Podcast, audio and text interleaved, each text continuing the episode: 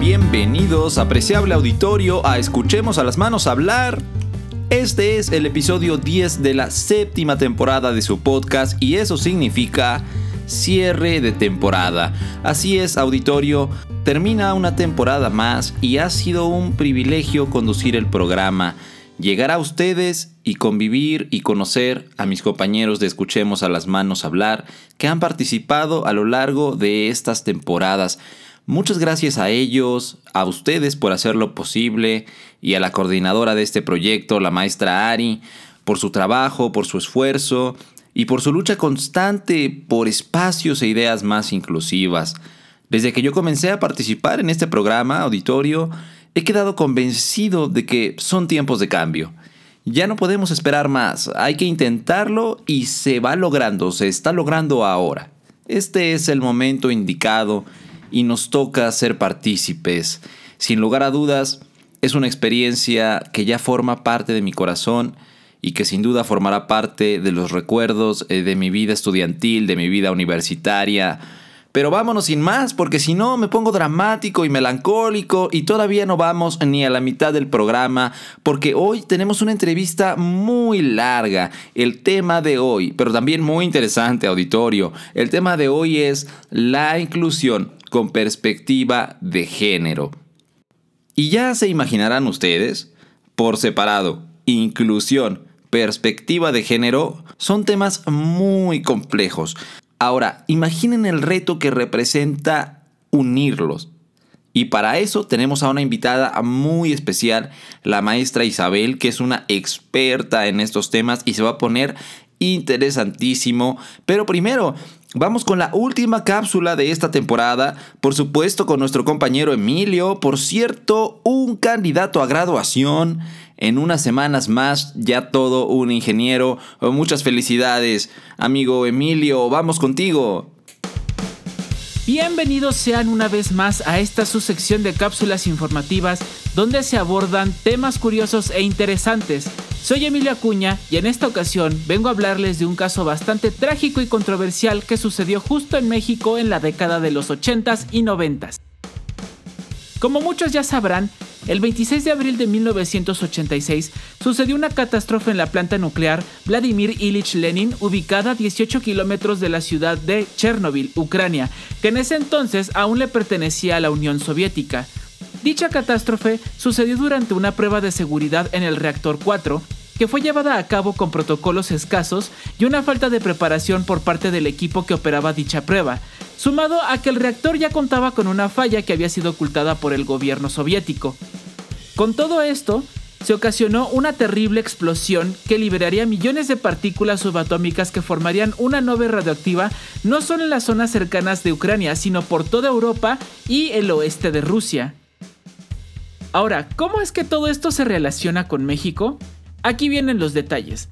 La nube radiactiva había llegado hasta Irlanda. Esto quiere decir que se había expandido a 3.000 kilómetros de donde sucedió la catástrofe, en donde las lluvias habían sido infestadas con esta nube y estas a su vez infestaron los pastizales de los ganados vacunos, que era con lo único que se alimentaba a las vacas y de las cuales se obtenía la leche. Para ese entonces, el gobierno mexicano había hecho un convenio con el gobierno irlandés para importar la leche en polvo para la Conasupo. El gobierno brasileño ya había advertido al presidente mexicano de ese entonces, Miguel de la Madrid, sobre los riesgos inminentes de importar productos alimenticios de Europa debido a las consecuencias de la explosión en Chernobyl. Haciendo caso omiso, el proceso aún así fue llevado a cabo y la leche en polvo comenzó a distribuirse por todo el país. No era para sorprenderse, pues en los análisis de esta leche en polvo se habían detectado partículas de cesio 137 y cobalto 60, isótopos de metales altamente radioactivos cuya desintegración parcial toma alrededor de 30 años, mismo periodo de vida que se estima en una persona si son consumidas. Tras el incidente de la explosión, la Organización Mundial de la Salud envió un comunicado para que se detuviera la venta de alimentos en los países afectados por la radiación, pues estos estaban totalmente infestados por los restos tóxicos altamente nocivos para la salud. Pero pasa y resulta que México ya había adquirido de Irlanda un aproximado de 47 mil toneladas de leche en polvo y una buena cantidad de mantequilla. La distribución de estos alimentos se realizó en 1987 y 1988 por la CONASUPO, comisión encargada de abastecer de alimentos al país a costos muy bajos y accesibles para la población. Todos estos alimentos fueron comprados de la Irish Dairy Board, también denominada Ornua, y fueron tres barcos que importaron la leche al puerto de Veracruz. El primero llamado Adventure, que llegó el 13 de junio de 1987, el segundo llamado Tenacious, que llegó el 17 de junio el mismo año, y el tercero llamado Rumilla, que llegó el 1 de noviembre ese mismo año y entre su cargamento igual importaba mantequilla. Se estipula que todo el polvo y mantequilla fueron vendidos a más de tres empresas, incluyendo a las transnacionales como Kraft y Nestlé. La duda surge cuando uno se pregunta cómo es que se descubrió que esta leche estaba infestada de radiación.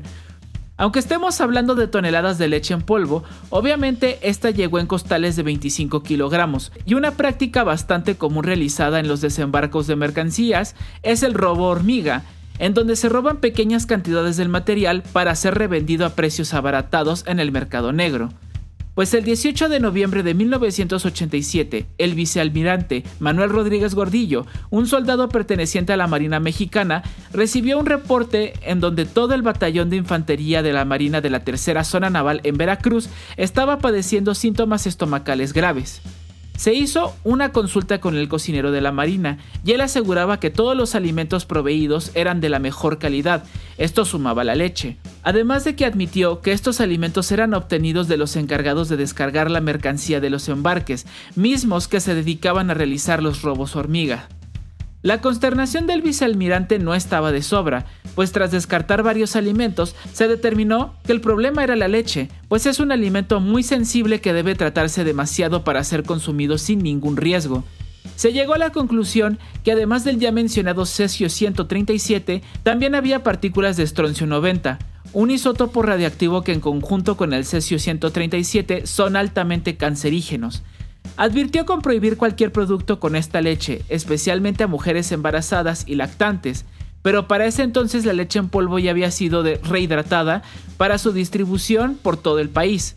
La controversia comienza cuando estos reportes fueron retirados de la Marina como si nada hubiese pasado, y al vicealmirante se le había llamado a la corte por inventar supuestos rumores.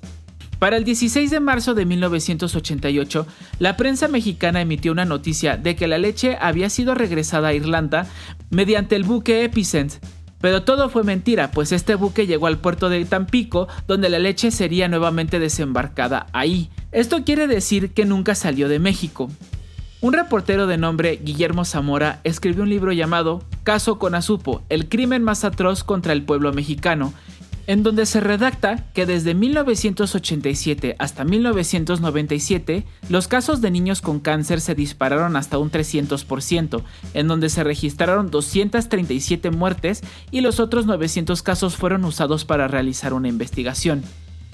Tras una enorme serie de negaciones entre la CONASUPO y el Consejo Irlandés de Lácteos, esta vez toda la leche restante fue devuelta a Irlanda pero para ese entonces el error ya se había cometido y el daño no se podía reparar. Inclusive el vicealmirante volvió a dar la cara por este caso en 2019, ya ascendido a almirante, para aclarar dudas respecto a este impactante caso. Aún así, todavía quedan preguntas por hacerse respecto a ello. Sin duda alguna, un caso bastante impactante para reflexionar sobre los actos de corrupción cometidos en el país. Y recuerden, Siempre sean conscientes de dónde y cómo es que adquieren sus alimentos. Es muy importante mantenerse informados al respecto. Bueno, con esta cápsula me despido y agradezco cordialmente su atención durante toda esta temporada. Los esperamos ansiosamente las futuras temporadas y no se pierdan de toda la información valiosa que proveemos. Continuemos.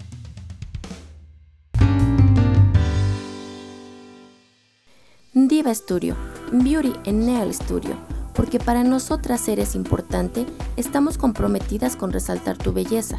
Te ofrecemos peinado y maquillaje, uñas de acrílico y efectos de color. Citas al 785-3925 o síguenos en nuestro Facebook como Diva Studio, en la ciudad de Puebla, Puebla. Hola, soy Fanny Aye y formo parte del catálogo de voces de Nami Studios. Minasan, konnichiwa. Yo soy Fanny Aye, mejor conocida como La Wookie. ¿Qué te parece si trabajamos juntos? Y no te preocupes, la voz va por mi cuenta. ¿Buscas canto? Quizá algo de caracterización. ¿O doblaje para tus caricaturas? ¿Voces infantiles? ¿Acentos, tío? ¿Tonos misteriosos y sexys? ¿O voces más formales para la grabación de tus spots? Cuenta conmigo. ¿Qué dices? Sembremos grandes ideas y cosechemos grandes proyectos. Let's work together.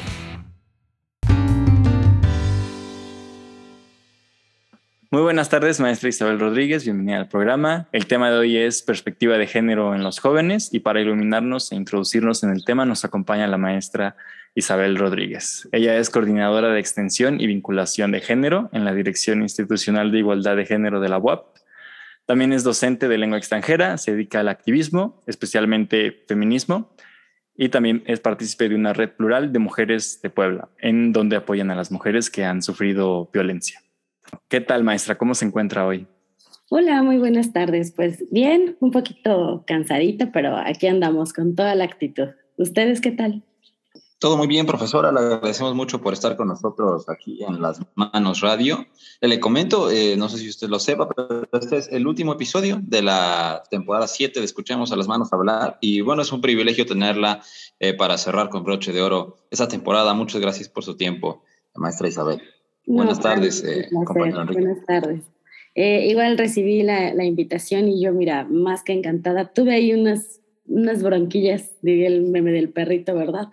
Pero pues ya, andamos aquí de regreso y, yo pues encantada. Eh, eh llevo tiempo trabajando con, con Ari y pues yo estoy muy, muy contenta de lo que está haciendo con ustedes también. Este es un proyecto increíble. Entonces, muchísimas gracias por la invitación y pues más que nada para terminar con el capítulo, yo estoy más que honrada. Muchas gracias.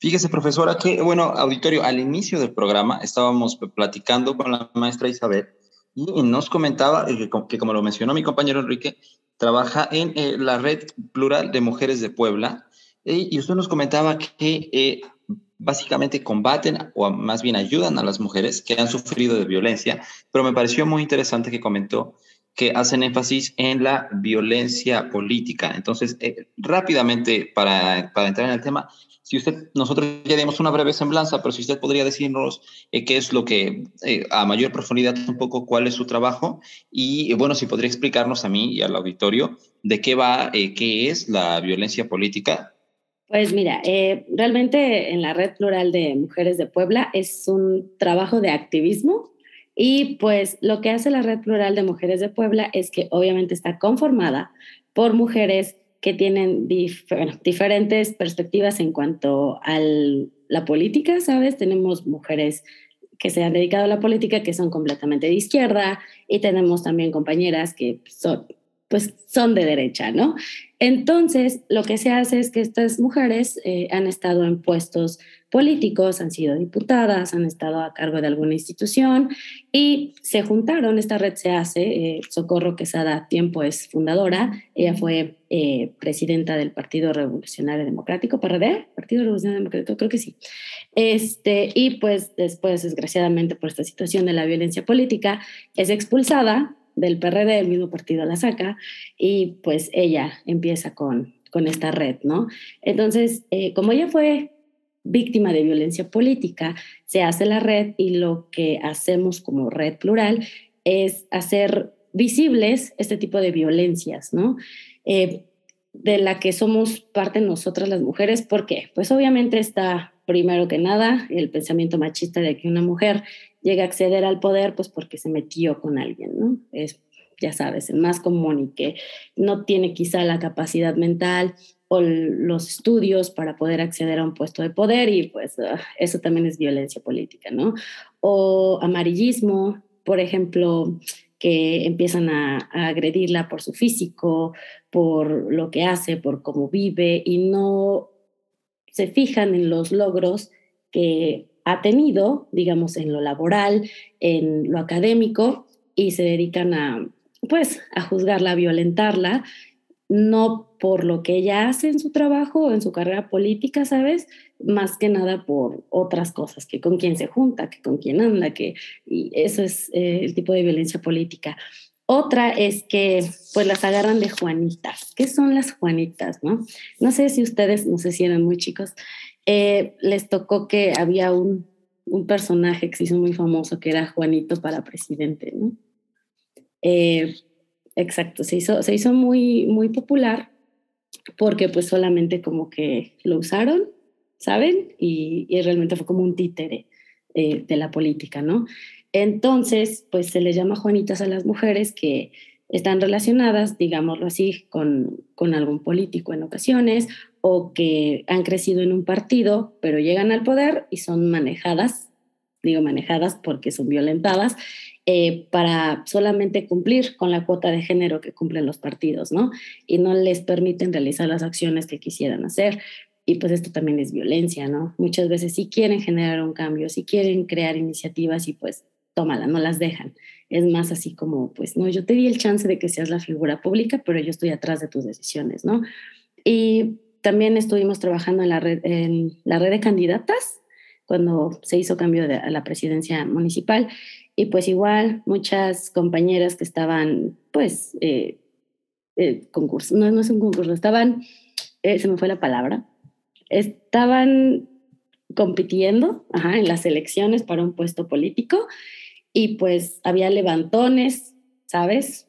Eh, había pues hombres dentro de la política que les hablaban y les amenazaban que no salieran, que, que renunciaran a sus puestos, pues las amenazaban de que pues ya sabes, ya sé dónde vives, tu familia y mejor eh, si sigues en tu proyecto te voy a sacar de tu trabajo. Entonces, pues lo hacíamos visible, llenábamos un formato y lo íbamos a entregar al Instituto Electoral del Estado, ¿no?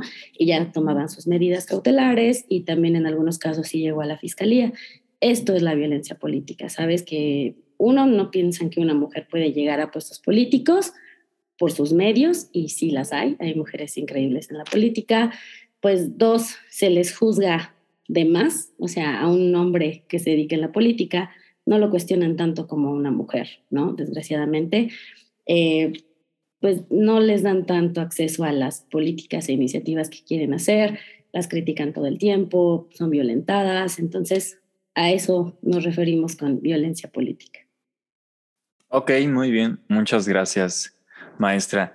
Y hablando de este tema, ¿cuál cree usted que sea el origen de esta desigualdad que prácticamente cae en, la violencia de género en, el ámbito político? Pues no solo es en el ámbito político, ¿sabes?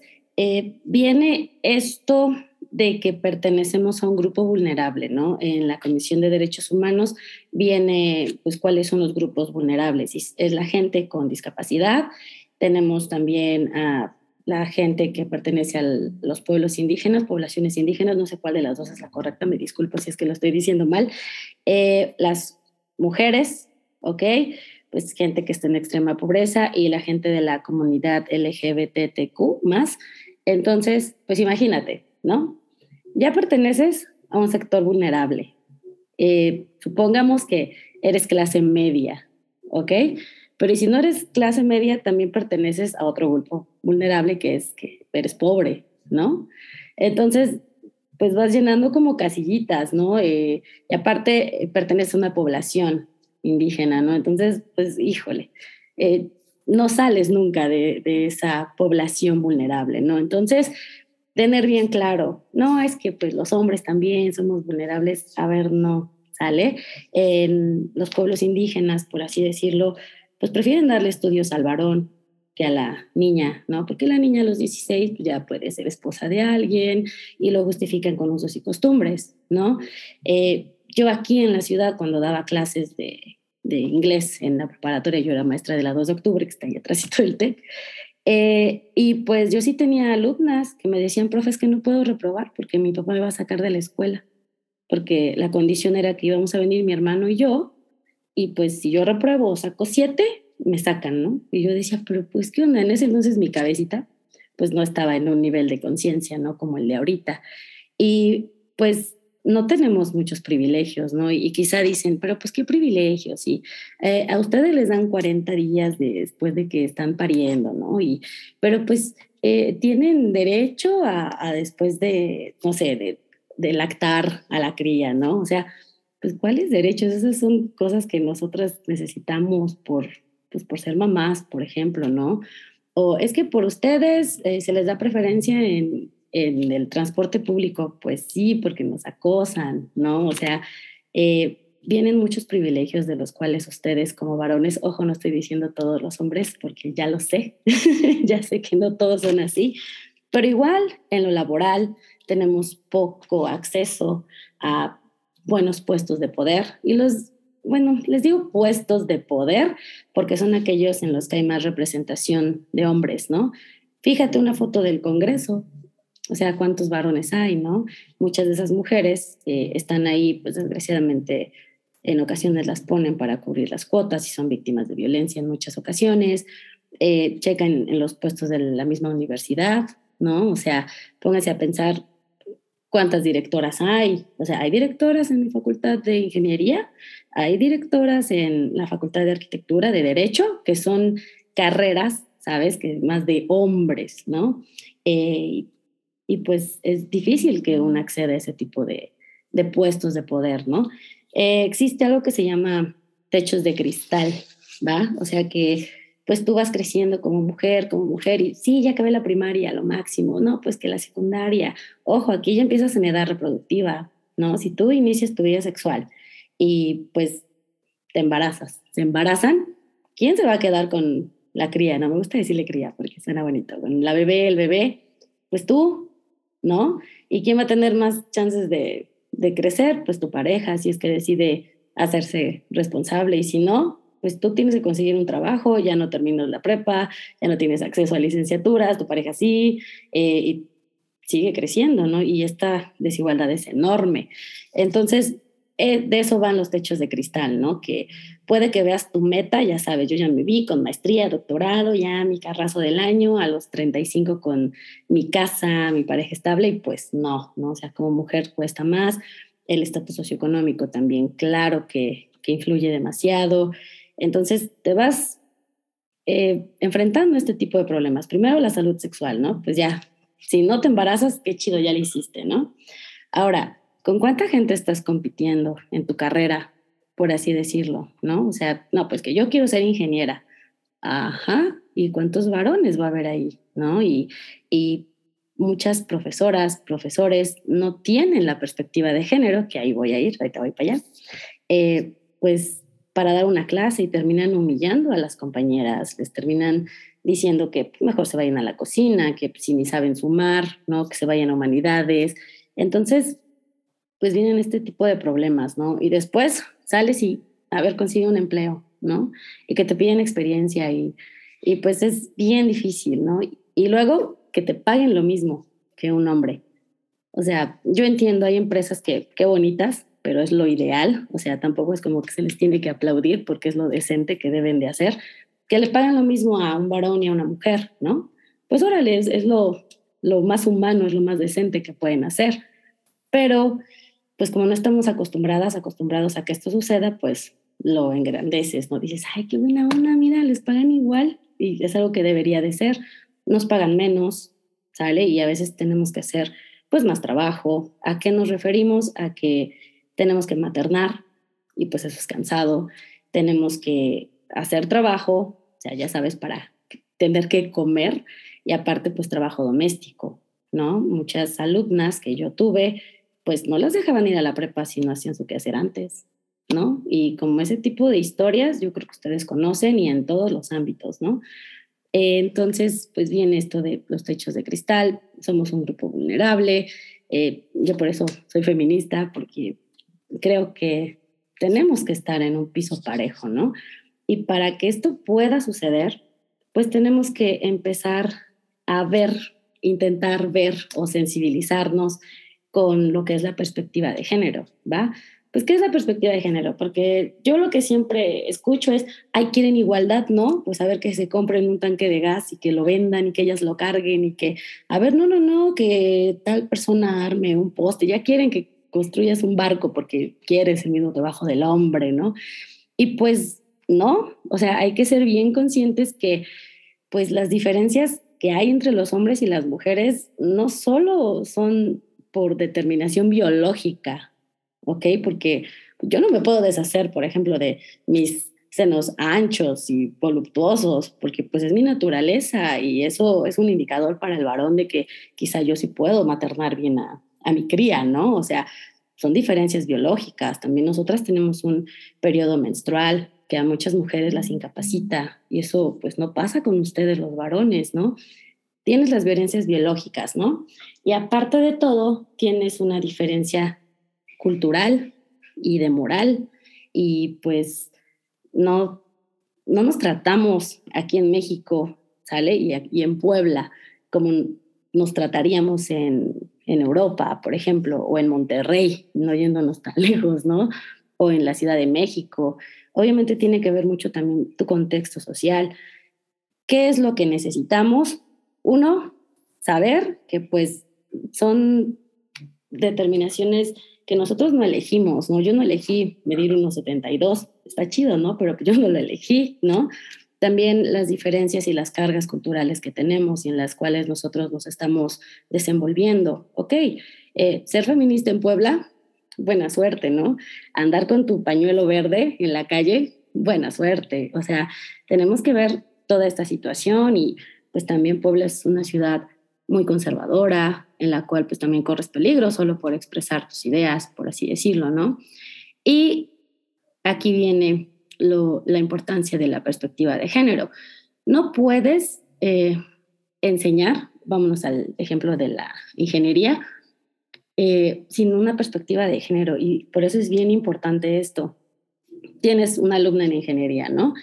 Y pues igual y no puede cargar, ¿no? Porque pues está en su periodo ¿Y qué hacen los profes? Ah, pues tú querías estar aquí, ¿no? No, carga, carga, aquí todos iguales, querían igualdad, querían eh, que el feminismo, y pues, oye, o sea, está sangrando, no es así como que capaz que le pases al profe y incapacitado dos meses, ¿no? Y pues viene la sensibilidad, ¿no? De yo como profa, yo como profe, ¿qué puedo hacer? A ver, mira, sale. Eh, igual hoy no me lo entregas, yo entiendo que te sientes un poco mal, pero mira, intenta imaginarte cómo sería este proceso, tú como ingeniera, cómo lo, lo aplicarías. O sea, viene, viene toda esta situación en la cual es sensibilizarnos como docentes, ¿no? Ahora, eh, ¿en qué casos también está bien aplicarse en la ley, ¿no? Eh, pues desgraciadamente a las mujeres cuando son víctimas de algún asalto sexual, ya sabes, o víctimas de violencia, ya sea pues política, por ejemplo, así de, pues sí, pero pues ¿cómo va vestida así a un meeting? Pues si la nalguearon es porque iba provocando. Sí, también yo he visto hombres muy atractivos en traje y no se los andan nalgueando, ¿no? O no les andan diciendo que son bien promiscuos porque van muy entallados. O sea, un ejemplo, ¿no? Eh, y pues ella va a poner su denuncia y viene con esto, no tienen perspectiva de género en las fiscalías, desgraciadamente con todo lo que está pasando de desapariciones, feminicidios, pues va ¿qué hacen? No tienen abogadas o abogados con perspectiva de género. O pon tú que sí los tengan, ¿no? Pero igual, si lo vemos con perspectiva de género, igual es una mamá la que te atendió y no durmió tres días o, no ha dormido no sé cuántas horas porque acaba de tener a su bebé, tiene necesidades y se levanta, o es mamá soltera y tiene que ir a dejar a sus hijas, a sus hijos, claro que va a estar de malas porque no ha comido, no ha dormido, ¿no? O sea, hay que ver con perspectiva todo. Y pues llegas y te atiende un varón o una mujer y a ver qué pasó. Aparte de que debes de contar la historia de cómo te violentaron, pues viene esta pregunta de, ¿pero qué llevabas puesto? Ah, ok, pero tomaste. Ok, pero ibas drogada. Ah, ok, ok, nada de eso, no. Pero es tu novio. ¿Cómo que tu novio te violó? No te puede violar tu novio, pues si tú le das consentimiento para muchas cosas, ¿no? Pero ¿cómo que tu esposo abusó de ti? No, eso no existe, es tu esposo, ¿no? Con perspectiva de género sería, ok, no meter nada que pueda juzgar a la persona, digamos, tu moral no existe, ¿no? O sea, no es que no exista, pero mi moral y la moral de ustedes es completamente diferente. No hay una buena, no hay una mala, es simplemente lo que a mí me ha servido para mi vida y, pues lo que yo he aprendido. A mí me criaron en un sistema patriarcal, ¿no? ¿A qué me refiero con patriarcal? De que no le resongues a tu papá, no le digas esto, oye, sírvele, oye, acompáñalo, oye, Isabel, pues no sé, lava tus cosas, lava los trastes. ahorita ya es completamente diferente, ¿verdad? Pero pues así nos crían, ¿no? Entonces, imagínate irte metiendo ese chip, irlo cambiando y ahora aplicarlo a tu profesión, ¿no? Y con perspectiva de género, o sea, ya no criticarías de acuerdo a tu moral y te dedicarías a hacer tu trabajo, ¿no? O sea, ¿cómo es hacer tu trabajo? ¿Qué pasó? ¿Cómo sucedió? Eh, ¿Cómo puedes ayudarte con relación a las leyes? Ok, te tocaron sin tu consentimiento, porque para esta edad ya tendremos que saber qué es el consentimiento, ¿no? Que un no es no, que si convenciste a alguien, convenciste a alguien que no quería hacer algo, eso era un mega no, ¿sale? O sea, convenciste a alguien de hacer algo que no quería hacer desde un inicio y, va, de, yo he visto unos memes, ¿no? Desde que dices, no, pues yo no tomo, nada, que sí, que una chela, que desde ahí te están diciendo que no. Si no podemos respetar algo tan básico como un no por una chela, ¿crees que te van a respetar en lo sexual? Claro que no, ¿no? Entonces, pues tienes que tener un trabajo de sensibilización bien grande, ¿no? Y, aparte, cuando estás en el proceso, pues todavía la riegas, ¿no? O sea, a mí sí me ha tocado estar en situaciones y luego digo, pues esa no es mi bronca, o sea, yo porque estoy criticando, ¿no? Y, y empiezo mi autorreflexión y empiezas con la perspectiva. Otro lugar en el que yo creo que se tendría que, meter muchísimo la perspectiva de género, pues es en en los trabajos de medicina, por ejemplo, ¿no? Ahorita voy a dar unos ejemplos. Pues las mujeres no actuamos igual ante medicamentos que los hombres. De hecho, pues no nos vamos muy lejos. A las mujeres, mujeres, a las mujeres las internaban en hospitales psiquiátricos porque, no sé, o sea, estaban tristes y era depresión, no estaban locas, ¿no? o no sabían qué condiciones tenían, o eran condiciones adversas, o sufrían violencia, o estaban en un periodo de menopausia. O sea, imagínate que, que ya viviste toda una vida como una mujer menstruante, porque todas las mujeres somos menstruantes. Eh, bueno, las que se identifican como mujeres, muy respetables, me disculpo con la comunidad. Eh, pero, pues, no sé, me, imagino, es un ejemplo, ¿no?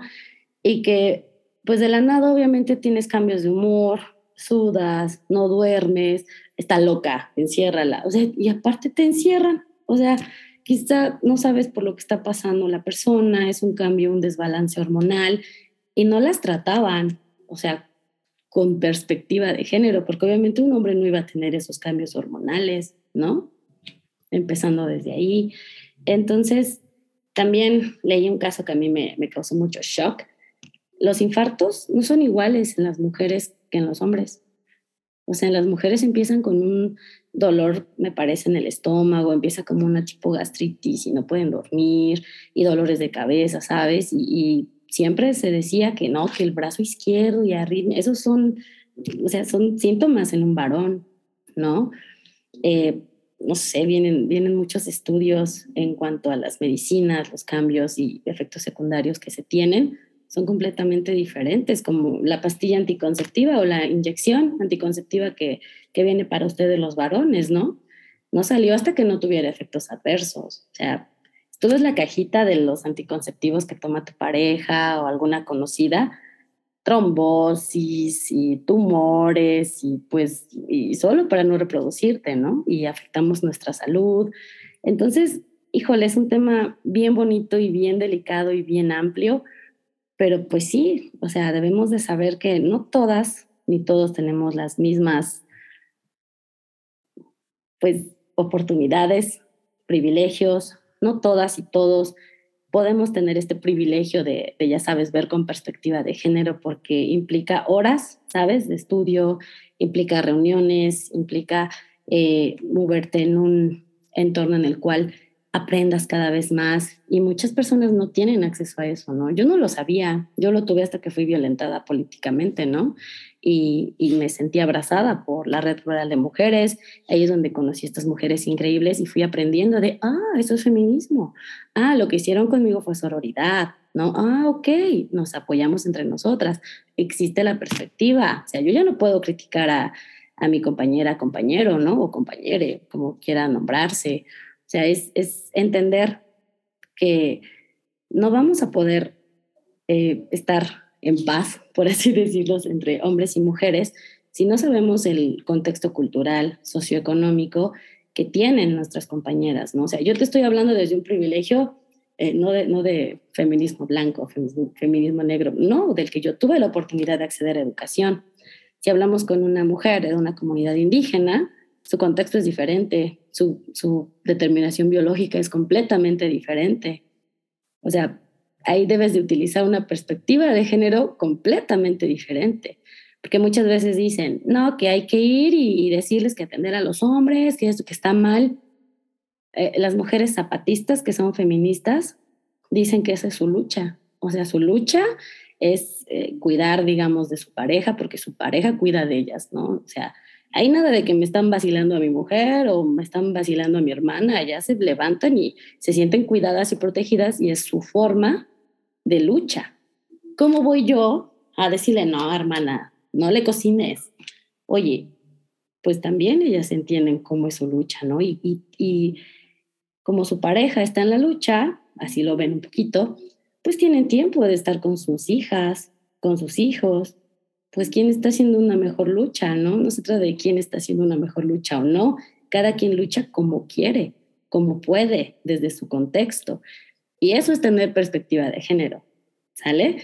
Eh, no como, pues, típica mujer u hombre privilegiado que llegan y ya sé, bicicletas para toda la comunidad para que puedan llegar a las escuelas. Oye, esos niños y niñas no han comido, o sea, se te, van a caer, o sea, no, estás, te van a desmayar a la mitad del camino, ¿no?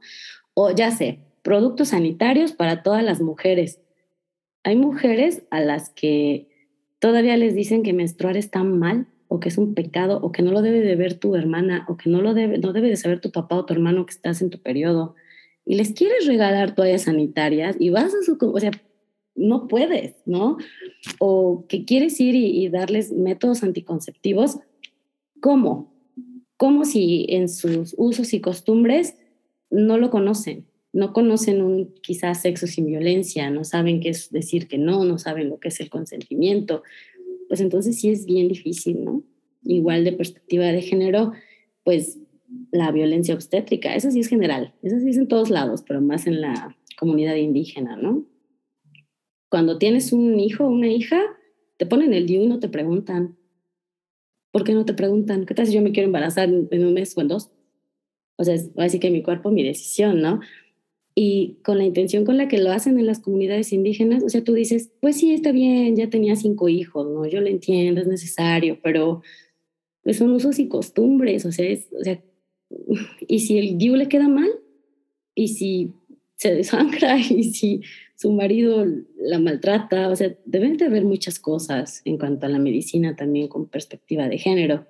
Eh, el radio, quizá también, ¿no? Hay temas que quizá a veces no quieres tocar, ¿no? Porque puedes tocar las fibras de, de algunas comunidades, algunos temas que no sabes cómo tratar, quizá eh, cuándo una invitada, cuándo un invitado, eh, cómo vas a hablar, ¿no? Si vas a hablar con un lenguaje incluyente, qué palabras vas a utilizar, porque pues lo que no, no se nombra no existe, ¿no? Yo por eso siempre intento el las, los, ¿no? O, intento, no sé, el día del, de la niña, el niño, ¿no? Yo ya dejé de decir, es día del niño, ¿no? O sea, de la niñez, ¿qué te cuesta decir niñez? O de las infancias, no te cuesta nada decir infancias, ¿no? Y pues así, digamos, le, mantienes tranquila la comunidad de, de los pronombres, que están en contra de los pronombres, ¿no? Pues no voy a decir lax infancias, ¿no? O sea, voy a decir, pues la comunidad de, de, infantes, las infancias, las niñas, los niños, y ya te evitas broncas, estás utilizando otro tipo de sustantivo que obviamente conoces porque hablas español, y pues todos felices, todos contentos, ¿no? Todas, todos.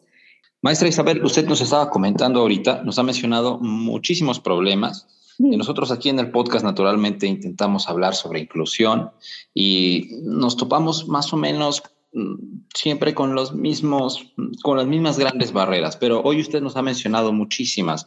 Por ejemplo, nos estaba mencionando que este empoderamiento, el camino del empoderamiento eh, de la mujer puede toparse de entrada con problemas desde la familia. O sea, que el problema puede empezar desde las instituciones familiares, que después de eso podemos tener las instituciones académicas, que le pueden seguir las instituciones gubernamentales y que además cuando una mujer ha logrado posicionarse tal vez políticamente para poder eh, representar a su género, eh, se encuentra también con este tipo de formas de violencia política y que además el problema puede agravarse si nosotros tenemos, si por ejemplo es el, hay alguna mujer que se encuentre, no sé, en una situación eh, de clase social baja, en una clase social en condiciones de pobreza. Por ejemplo, usted nos estaba mencionando ahorita un problema que no sabía que existía, de la violencia obstétrica, que inclusive,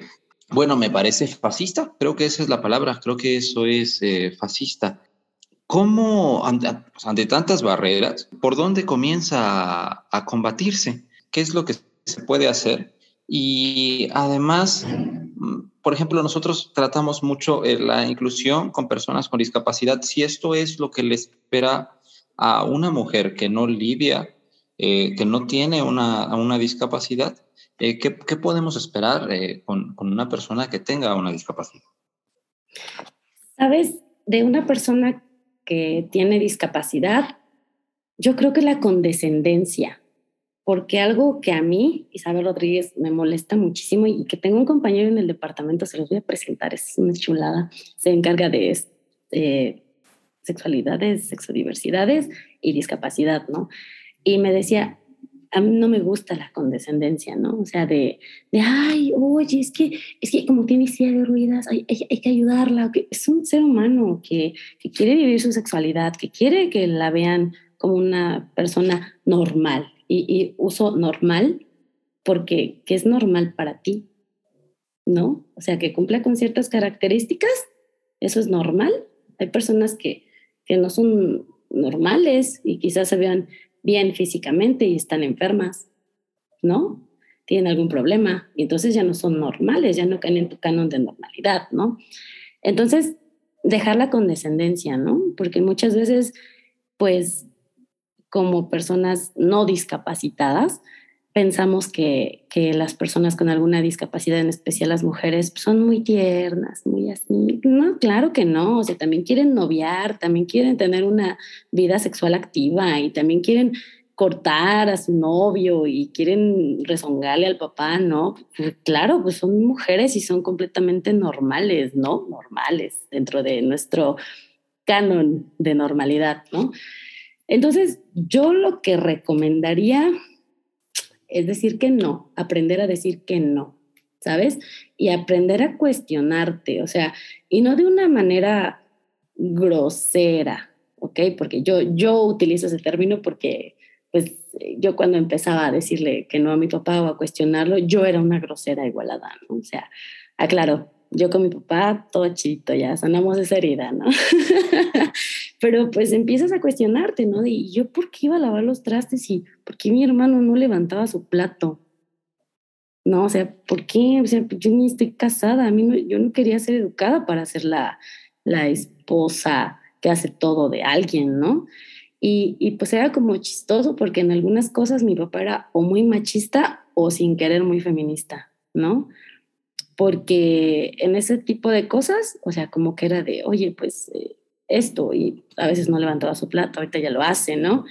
Pero ¿a qué me refiero en lo feminista? De tienes que estudiar, Isabel, ¿no? Por si no sabemos con quién te vas a quedar, obviamente no sabes esas palabras porque mal hablado, ¿no? Este, cómo te va a yo quiero que te defiendas con una carrera y que esto y que no dependas económicamente. Entonces, saben un poquito de lo que va la violencia y no violencia, tienen en su cabeza que para las mujeres tiende a ser más difícil, ¿no? Y lo saben, y es algo que se sabe de hace mucho tiempo, ¿no? O cuando te dice tu papá, no sé, es que no te quiero dejar ir a la fiesta porque pues, luego ves que son bien canijos los hombres, ¿no? Pero luego tienes que te están diciendo que no todos los hombres, entonces ¿cuándo sí, cuándo no? ¿No?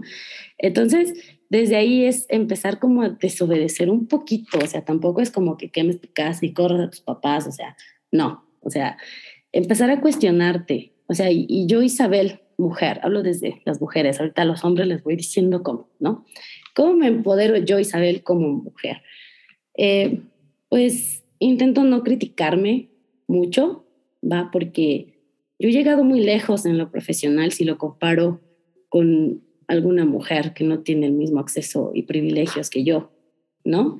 Entonces, ¿qué puedo hacer yo para ayudar a que esas mujeres también puedan acceder a este tipo de, de vida? Y no lo digo un tipo de vida cómoda, sino un tipo de, de, vida en la cual tú no te calles y digas qué es lo que te molesta y qué es lo que quieres, ¿no?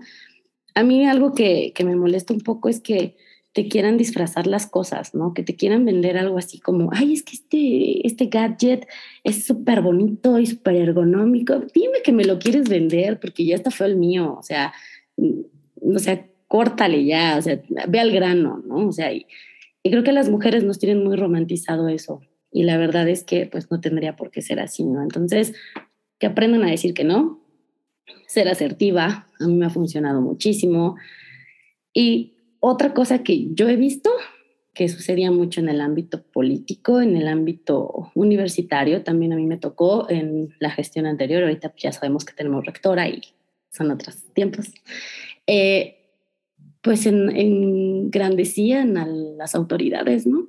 O sea, así como, que viene el señor rector y viene el licenciado tal. Es una persona, o sea, al fin y al cabo tú llegas y, ¿qué onda? ¿Cómo estás? Y, oye, es una persona. O sea, dejar de engrandecer a la gente, porque no son mejores que tú, no, no eres chiquita, chiquito a, un lado de una persona, o sea, no, son personas que, que, que se ríen, que lloran, que a veces la pasan mal, que quizá el saludo de ese día que tú le hiciste como el ser humano más normal le va a ser el día porque no ha sido tratado como una persona normal en años. O sea, ¿tú qué sabes, no? Entonces, no tenerle miedo a los puestos, a ese tipo de personas, sabes que tienen un puesto, que el director o la directora, o sea, son personas, ¿no? Eh, ser asertivo, decir que no. Si algo no te parece en, o que se te hace injusto, pues hablarlo, ¿no? O sea, de si alguien está, pues, tratando mal a mi compañera en clases o si tengo, pues, algún maestro que es un poco machista, y digo un poco para hacer buena onda, ¿no? Que se avienta estos chistes misóginos, pues no te rías, ¿no? O, o pregúntale, bueno, ¿y por qué es chistoso? O sea, profe, no, no entendí su chiste, ¿no? Sea, explíquemelo. O sea, ¿cómo te va a explicar un chiste grosero, no? ¿Cómo? Eh, pues esa postura de, mujer, ¿no? De que tú te vistes como quieres, ¿no? Y es que la señorita viene enseñando la pierna, tú eres el adulto, no la veas, o sea, así de fácil, ¿no? El hostigamiento de alumnas, bueno, que reciben las alumnas por parte de los docentes es, pero tú eres el mayor, o sea, tú eres el adulto, o sea, no es que ella me provocó, sí, ajá, tú eres el adulto, tú decidiste caer ahí, ¿no? O sea, y no caer, o sea, tú decidiste llevar a cabo la fechoría y tú como adulto no fuiste responsable, ¿no? Entonces, eso, empezar a hacerlo visible, ¿no? O sea, de como que la chava lo provocó, o sea, a ver, compañera, compañero, ¿no? O sea, es menor de edad, no sabemos eh, en qué es vulnerable, ¿no? No sabemos si la obligaron, no sabemos, o sea, porque a veces pensamos muchas cosas porque es lo que aprendimos por parte de la sociedad, ¿no? Y cuando te lo empiezas a cuestionar es cuando empiezas ahí como que a tener pues mucho sentido, ¿no? Eh, como hombre, quizá cómo puedes apoyar. Pues lo mismo, ¿no? Que los famosos packs, aparte de que ya están penados porque ley Olimpia, pues oye, te están pasando un pack, ¿no? Tu pareja, tu novia te está teniendo la confianza, pues de darte una foto y no falta el, mira, mira, mira, mira lo que me mandaron. Híjole, o sea, pues tú como hombre, ¿qué haces? Oye, mira, pues qué mala onda, ¿no? O sea, te dio la confianza y pues tú estás haciendo eso, pues qué, qué feo, o sea, que es una acción muy triste, muy mediocre, muy, o sea, no sé, no, o sea, no aplaudir eso, ¿no? O sea, eh, igual que alguien se aviente un chiste misógino y, o sea, ¿qué misógino? O sea, de, ay, es que las mujeres no deberían de estar aquí, ya, mándenlas a la cocina, a ver, porque es gracioso ese chiste, ¿no? O sea, pues, o sea, tú mueres de hambre, o sea, no, no tienes manos, tú no sabes ser un ser humano normal, funcional, ¿no? O hay alguna otra cosa que, que mi compañero Jonathan, el que les digo que es una chulada, también le voy a, a comentar de esto, pues me decía, ¿cuándo sé que estoy siendo grosero o violento o eh, eh, con algún grupo vulnerable, ¿no? Y él lo llevaba eh, al campo de la discapacidad. Cuando decimos, ay, es que estoy bien tonta, estoy bien down, ¿no? A ver, a ver, a ver. Si tú dijeras, ay, no, es que estoy bien tonta, estoy bien mujer, ¿está bien? ¿Suena bien? Ay, no, es que estoy bien tonta, estoy bien hombre, ¿no? Ay, no, es que estoy bien, bien tonta, estoy bien, o sea, suena violento. Ay, es que estoy bien tonta, estoy muy niña. Los niños no son tontos, las infancias no son tontas, las niñas no son tontas. Ser hombre no está mal, ¿no? O sea, ser hombre no indica que seas tonto, ser mujer no indica que seas tonto. ¿Por qué decir down? Es algo violento, es algo, pues es una agresión. Y entonces empezar como eso, ¿no? O sea, o, ay, es que esa condenada vieja es bien así esa, esa, que, esa condenada niña es bien así, esa condenada persona con discapacidad es así, esa... Entonces, si suena violento y suena mal cuando lo dices con otras personas, otros sujetos, es que está mal, ¿no? Y a mí ese ejemplo me cambió la vida, o sea, completamente me la cambió porque aprendes a identificar las microviolencias que a veces todavía tenemos, ¿no? No sé si respondí tu pregunta, pero ya con base en eso, pues para empoderarte, obviamente vas a ser enojar a mucha gente, porque a la gente le gusta escuchar siempre lo bueno que están haciendo y no lo malo, ¿no? Y la gente debería ser más inteligente y saber que si todo lo estás haciendo bien, no te estás rodeando de la gente indicada, ¿no? O sea, siempre es bueno tener crítica, siempre es bueno de, y esto estuvo un poco mal porque esto y esto y el otro, ¿no? no me pareció la forma en la que trataron a mi compañera, o no me parece justo que pues estén pidiendo que nos conectemos a las 7 de la mañana y encendamos las computadoras, pues porque yo no sé en qué contexto social viven mis compañeras o compañeros. Yo tengo una habitación y si mi compañera o compañero comparte habitación, o sea, ya te estás metiendo a la intimidad, ¿no? Y muchas profesoras, profesores no tenían esa perspectiva, ¿sabes? Entonces, viene esto de, ¿vas a hacer enojar a mucha gente? Claro, ¿vale la pena? Sí, ¿no? Porque encuentras lo que te gusta, encuentras gente que va a hacer lo mismo y vas a dejar de sentirte sola o solo en algún momento, vas a estar siempre acompañada, siempre acompañado de, de gente que sabes que también no está cómoda o cómodo con las injusticias que hay, ¿no? En cualquier eh, aspecto, hablemos de feminismo, hablemos de discapacidades, hablemos de, de cualquier grupo que a ti te interese, vas a conocer a gente que está interesada en, en romper las ciertas reglas de normalidad que nos han impuesto, pues solo por pertenecer a una sociedad, ¿no? Entonces, empodérense, o sea, hay de empoderamientos a empoderamientos, ¿no? Porque hay muchas feministas que dicen, no, sí, muestra tu cuerpo y eso. Y yo digo, sí, pues date, ¿no? La cuestión es, ¿eres menor de edad? Siempre va a haber un hombre mayor o mujer mayor que quiera consumirte como un objeto de cosificación, ¿no? Y que va a recibir un placer de esa foto que publicas siendo una menor de edad, es pornografía infantil, ¿no? Entonces, aguas, o sea, hay que ver que si empoderamos y que no, y son fotos tuyas, ¿no? Entonces, no estoy diciendo que está mal, solo que a veces no puede caer en las mejores manos, ¿no? Porque confiamos mucho y confiar no es malo, pero hay personas que no lo van a ver desde esa forma de, ay, sí, hermana, empodérate. Sí, tú también, vato, encuérdate en redes, ¿no? No sabes para quién estás haciendo ese tipo de, de post o de consumo, ¿no? Entonces, empodérate, son tus redes, comparte lo que quieras, pero siempre hay que tener mucho cuidado, ¿no?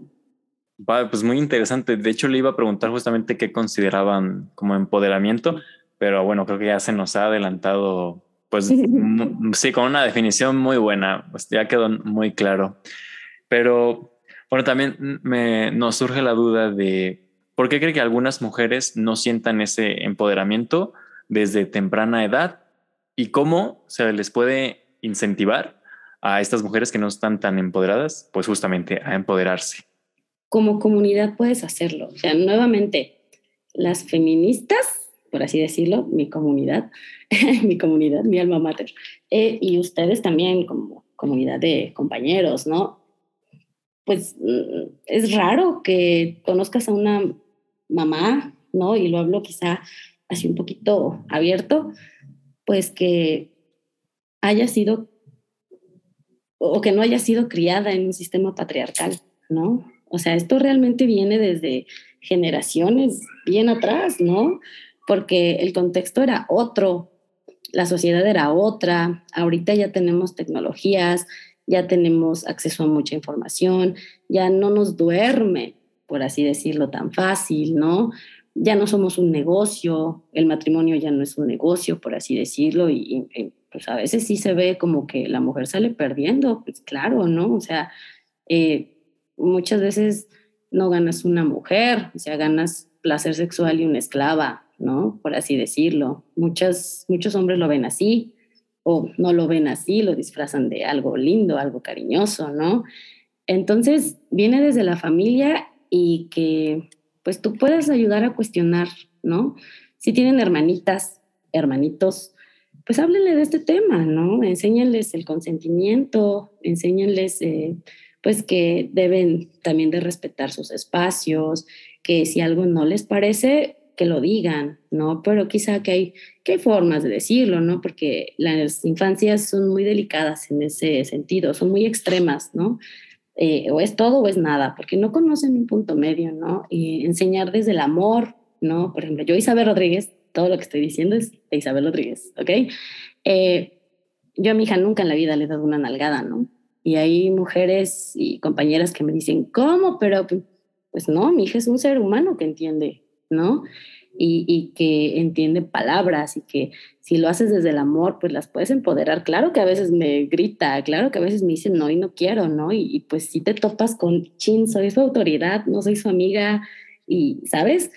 Pero al fin y al cabo, yo sé que no se va a dejar de nadie y eso me incluye a mí, porque ella es un ser humano individual entonces, yo creo que en el momento que a nuestras compañeras, compañeros y en general amistades, familia, les enseñamos que somos seres individuales y que no tenemos que ser igual que la mamá, igual que el papá, igual que la prima, que el primo o que tu hija, hijo, sobrina, sobrino, debe de llegar y vivir bajo ciertas reglas familiares, pues puedes hacer un gran cambio, ¿no?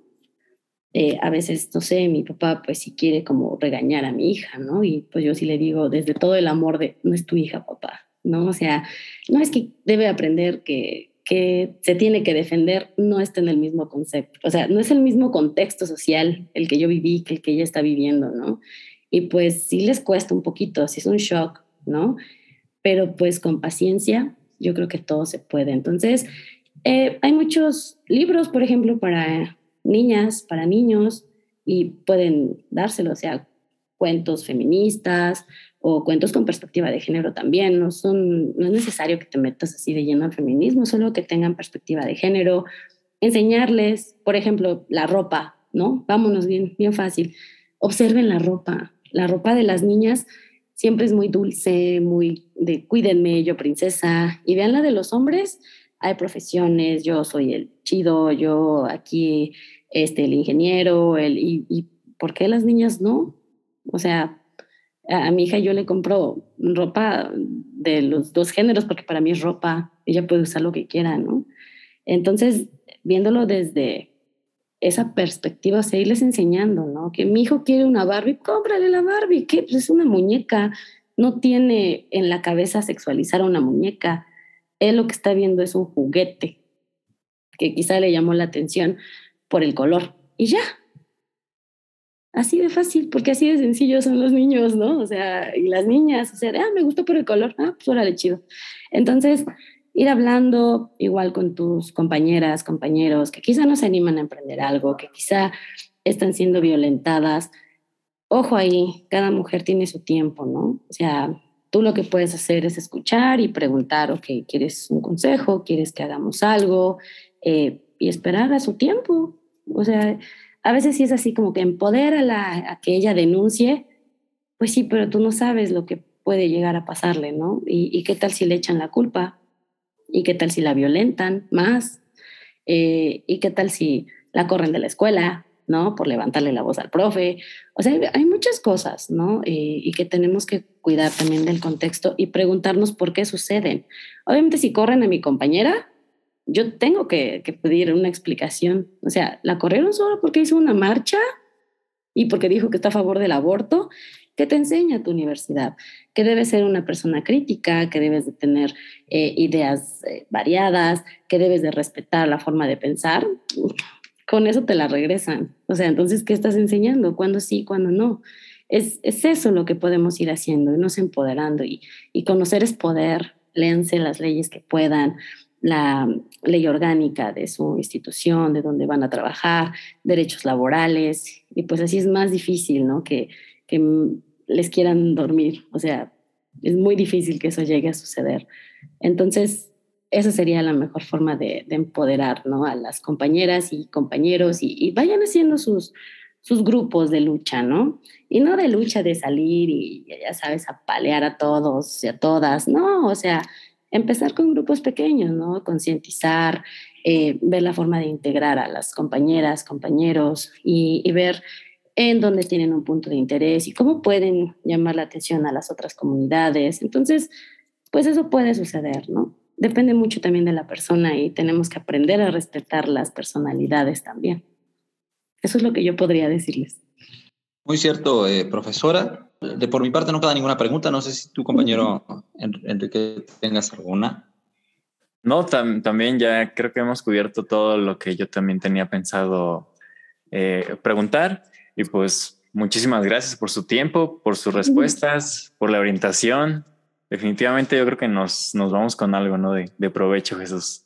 Sí, ha sido una charla muy interesante. Y bueno, yo sí quiero agregar que soy, también soy alumno de la Benemérita Universidad Autónoma de Puebla y a mí me esperanza mucho tener, eh, bueno, finalmente tener una, una rectora, porque ¿qué es desde, bueno, desde que fue constituida legalmente como Universidad de Puebla, ¿no? Que unos ochenta y tantos años, eh, que finalmente tenemos una rectora para que, eh, bueno, se puedan hacer, por ejemplo, pues cosas tan sencillas como un protocolo de género, ¿no? He hecho, eh, administrado desde una rectoría dirigido por una mujer y que sí, que yo he escuchado unos chistes, como usted dice, pero qué chistes se llegaron a aventar algunos profesores, que, bueno, en verdad las compañeras de la, de la UAP son un ejemplo de resistencia, constancia y sororidad, pero admirables, ¿eh? porque se tienen que organizar solitas y defenderse entre ellas y la verdad es que todo mi respeto. Entonces, la verdad, sí, también como alumno de, de, la UAP, de la Facultad de Derecho y Ciencias Sociales, me, me, parece muy esperanzador que, haya, que, que esté la, la, nueva rectora. Y pues nada, agradecerle, eh, maestra Isabel, por estar con nosotros aquí en Escuchemos a las Manos hablar. Qué, qué buena forma de terminar este, bueno, esta última temporada, esta séptima temporada. Ari también ya está, está por aquí con nosotros, eh, conectada, escuchando. Eh, le agradecemos mucho, profesor Isabel, por habernos acompañado a mí, a, a mi compañero Enrique y al auditorio. Muchísimas gracias por la invitación y ahí andamos. Para cualquier duda, en, en, la torre de servicios universitarios, la TUSA, la dicen TUSA, en el piso 7, cualquier cosa, en la dije. Y si no, pues también Ari tiene mis datos y no hay ningún problema. Para lo que necesiten, aquí estoy. Muchas gracias por la invitación, Ari. Igual siempre un placer trabajar contigo, un gusto, eh, otra onda su, su, forma de pensar y, y yo encantada. Cada que me inviten voy a hacer lo posible para estar. Ah, muchas, muchas, gracias, gracias, muchas profesora. gracias, profesora. Cuídense mucho. Auditorio, como ustedes saben, este es el último episodio de la séptima temporada de Escuchemos a las manos hablar. Y ha sido un privilegio participar una temporada más y poder llegar a ustedes, apreciable auditorio. Pero, a ver, vamos por partes, porque ha sido una temporada muy extensa, muy amplia, con temas muy interesantes. La maestra Ariadna Lutrillo, la maestra Ari, eh, que está aquí presente con nosotros, hace, como siempre, un trabajo impresionante con los invitados que consigue para el programa. Pero ya vamos para allá. Antes, me gustaría saber ¿Cuál fue su episodio favorito? Porque, porque hubo muchísimos. Y bueno, en esta temporada y en, y en otras hemos visto que la inclusión, eh, la lucha, el trabajo por la inclusión es eh, compromiso familiar, es constante insistencia con instituciones gubernamentales, es empatía, eh, es un en verdad es una batalla con muchos frentes y lo podemos ver eh, cuando entrevistamos desde eh, a Arturo Enciso, un amigo del programa, eh, que bueno, en, el turismo hay un frente, al psicólogo Eric Barrales y, así a muchos otros profesores y profesoras que participaron en esta temporada.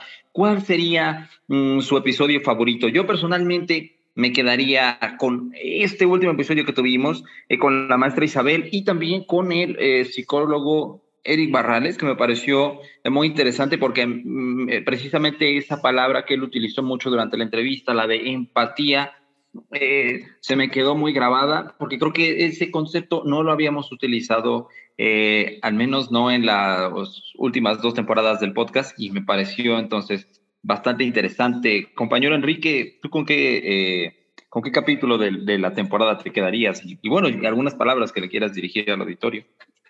Yo creo que el que más me gustó fue justamente el de hoy. Me gustó mucho la actitud de la invitada. Me gustó su, confianza, la manera en que platica las cosas y en la que incitan a, pues a todos los grupos de, de minorías a empoderarse, no solamente a las mujeres, sino que a todos. La verdad me cayó muy bien y ojalá la vuelvan a tener por acá en alguna temporada futura. Maestra Ari, eh, un gusto que la tengamos en el cierre de la temporada. ¿Usted con qué, con qué temas se quedaría? Y bueno, sobre todo unas palabras muy importantes al auditorio para quien no eh, la, conozca, para quien sea nuevo, siguiéndonos en, el programa de Escuchemos a las Manos Hablar.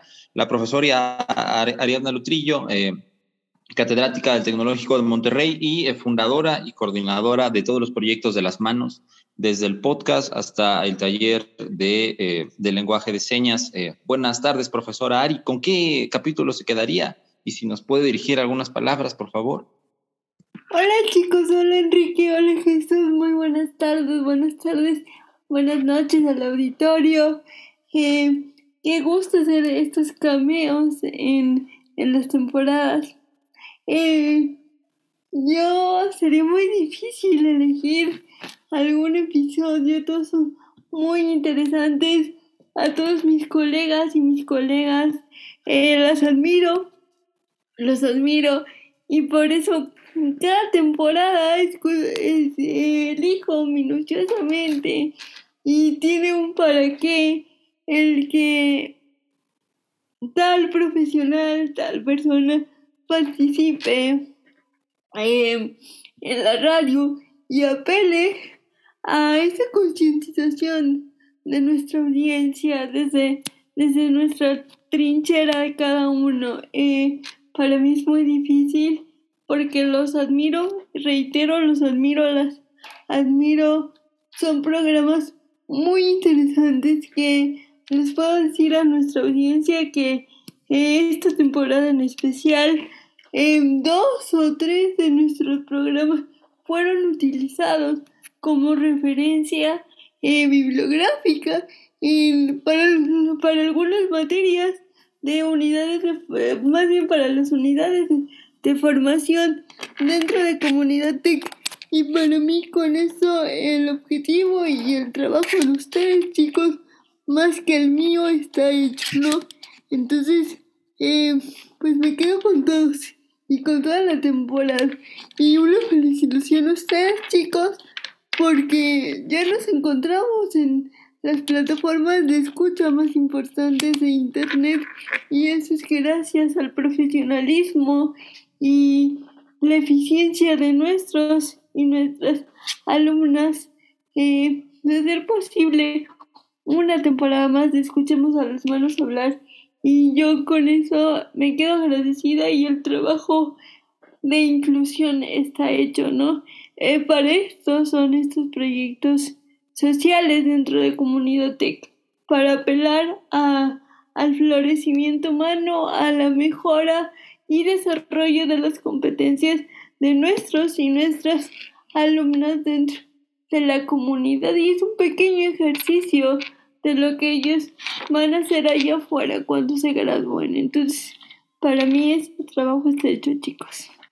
Muchas gracias, eh, profesora Ari.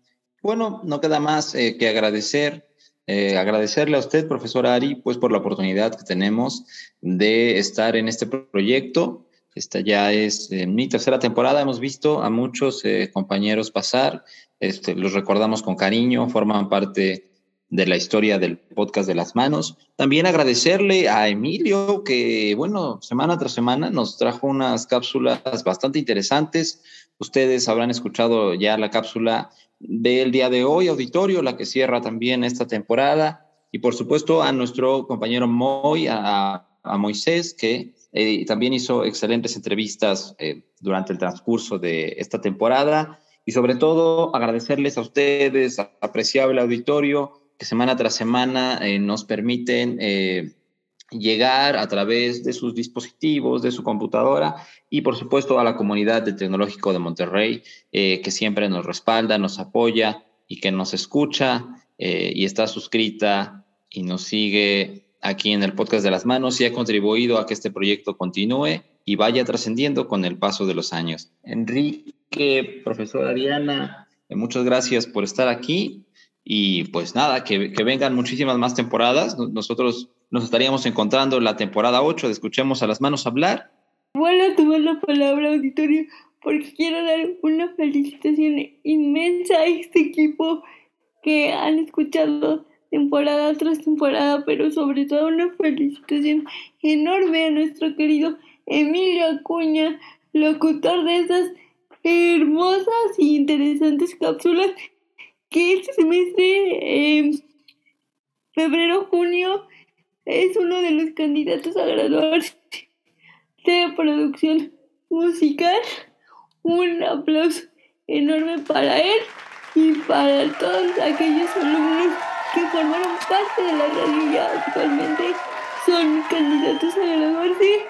Es una emoción y celebramos con ellos y con ellas. Gracias chicos, gracias a Isa que estuvo detrás de todas las redes sociales. Muchas, muchas gracias a todos y a todas. La radio, más que mía, es de todos ustedes. Muchas, muchas gracias. Muchas gracias Ari, muchas gracias Jesús y muchas gracias auditorio. Hasta luego auditorio, nos vemos en la siguiente temporada. Le escuchemos a las manos hablar. Hasta pronto.